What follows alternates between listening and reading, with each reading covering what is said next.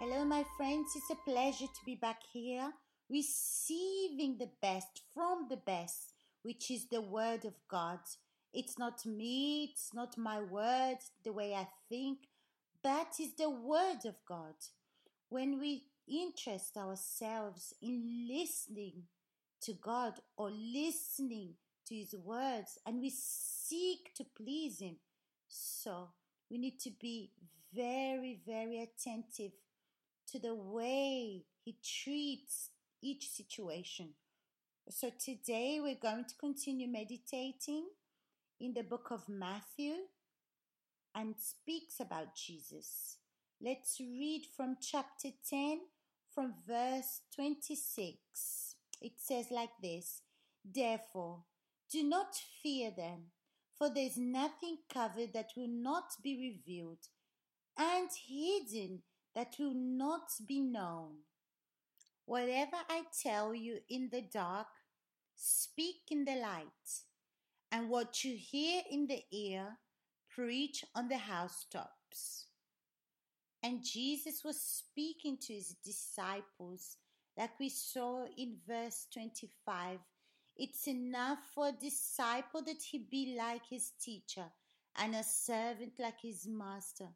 If they called the master of the house Beelzebul, how much more will they call those of his household? My friends, when you're pleasing God, you don't need to be preoccupied. You don't need to be worried because they spoke about Jesus as Beelzebul is the master of demons. Now, imagine us today. And what What's enough for us today? It's not to be approved by people or to be accepted by people. But like he says in his word, it's enough for a servant to serve. And it's not about knowing a lot of things or doing a lot of things, but serve the master, like it says here. It's enough for a disciple that he be like his teacher and a servant like his master. That's it. That means Jesus is saying we have to be like him. We have to invest in our inside, our intimacy with him, so we can become like him. So he's saying, don't be preoccupied because, as it's written, for there is nothing covered that will not be revealed. Sometimes you're so preoccupied of what people think of you, think of you, what people are saying about you. But he says there's nothing hidden. So if something is hidden, it will be revealed. It will not stay there all its life hiding. No, it will be revealed. It's just a matter of time. And we see this happening even with the unbelievers. That everything that's hidden, for example, the person that stole or the person that did something wrong is always being revealed and then this person is taken to the prison.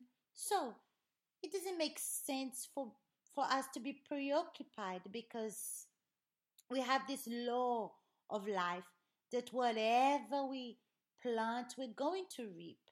So that's why Jesus teaches us don't hide anything, resolve what you have to resolve it's really interesting because here we see that Jesus is teaching us to assume our faith. So if we assume our faith, we have nothing to hide. Because you know, when you hide things, you start to have doubts, you start to have debts with people. So it's written like this there is nothing hidden that will not be revealed. That means we will see, it will be revealed just a matter of time. Then he continues saying, Whatever I tell you in the dark, speak in the light. That means Jesus speaks in our insides. He reveals things inside of us. And then he tells us to speak in the light because he knows this is going to bring life. So, what he tells you in darkness, you have to say in the light. Don't hide anything that is done in your life. Don't hide things that has been revealing to you.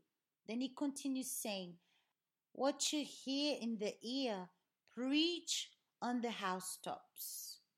So that means speak, speak about the things that Jesus has been revealing to you. And maybe you think, oh no, but I'm ashamed. Many times have I told you here about myself? I'm not ashamed of what Jesus is doing inside of me. But if I'm ashamed of who I am, that means I have something to hide. And you know, the more you want to hide things, the more it will be revealed. So there's no point of hiding. Speak, reveal what's in your inside, and express yourself of what faith is doing in your life. Because faith makes me discover things that I don't know about myself. God is doing this work inside of me. But for God to do this work, we have to be sensitive to His voice.